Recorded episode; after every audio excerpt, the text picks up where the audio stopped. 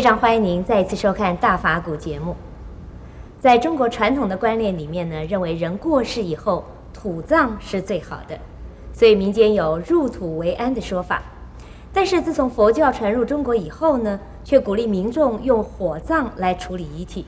那么究竟火葬有什么好处呢？让我们恭请圣严法师来为我们开示。人都是要死的，死了以后啊，对遗体的处理有种种不同的方式。在我们中国呢，一向是以土葬为不变的原则，所以因此呢，叫做入土为安。也有的人说啊，死了以后就进入黄泉了。这黄泉就是在地下三尺深的地方，就叫黄泉呢。那也就是在中国的这个北方西北方啊，这是黄土高原，你挖下去以后啊，那就是比较深的地方，就叫做黄泉。阴曹地府就是黄泉。但是在印度，也就是佛教的发源地啊，他们人死了以后，有几种处理法，一种是水葬，一种啊是天葬，另外是一种火葬，土葬的也有，就是非常少了。所谓水葬，就是泡在恒河里边，让它随流而下。啊，慢慢的沉的，或者是呢，就把它腐烂了，沉在水里腐烂了，腐烂在水里。另外一种叫天葬呢，就是一些秃头鹰呢，把这个遗体一块一块的把它吃掉了。那么现在天葬在西藏，在印度，还是在啊这个在流行的。另外这个火葬呢？是啊，最干净的，最、啊、没有后遗症的，最卫生的，最不沾呢、啊、面具的，不沾不污染环境的。所以佛教呢是采取的是火葬。释迦牟尼佛涅槃以后啊，就是用他自己的就三昧火，把身体自然烧掉的，这个是啊。佛经里边的信仰传说是这个样，也可能呢，就是用柴火啊，把它焚，把它燃烧，把它焚化的。所以佛教徒从释迦牟尼佛开始，死亡以后就是火葬。那么到了中国以后，出家人也有啊不少啊土葬的，但是呢。多半呢是啊火葬。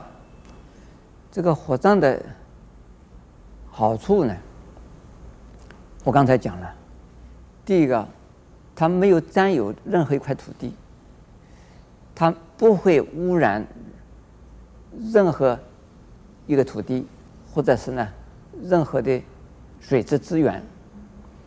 土葬呢，它烧了以后变成灰。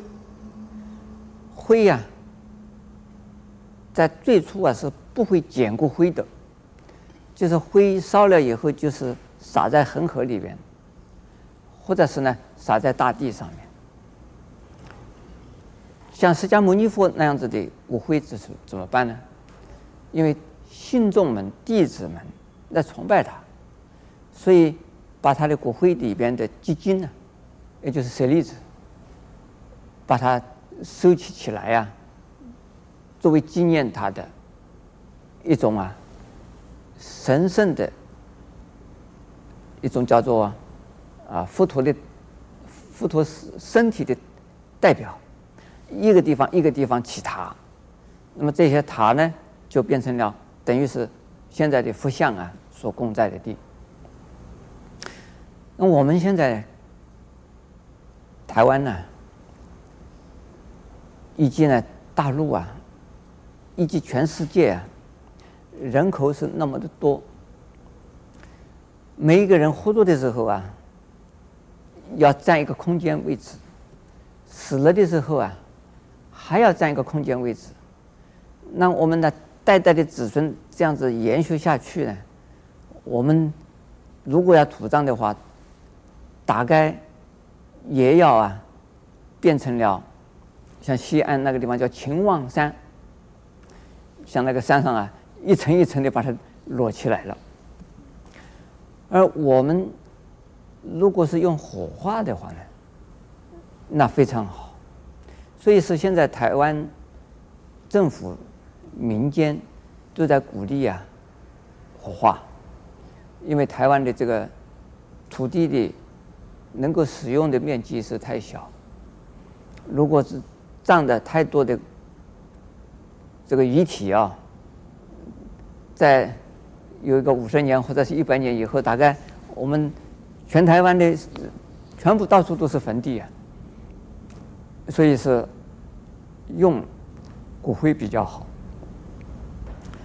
还有骨灰比较这个运的时候也比较容易啊，这个迁移也比较容易啊。呃，现在的人口啊，这个流动率非常高。如果是对自己的亲人，想要把他随身跟着一起跑，那只有就把那个骨灰带着跑吧。到了美国也把骨骨灰带到美国去，到了非洲也可以把骨灰带到非洲去，到中国大陆也可以带到中国大陆去。那骨灰现在呢，还是一个很大的一个骨灰坛呢。在我想将来呢，骨灰将来就变成一个象征性的东西。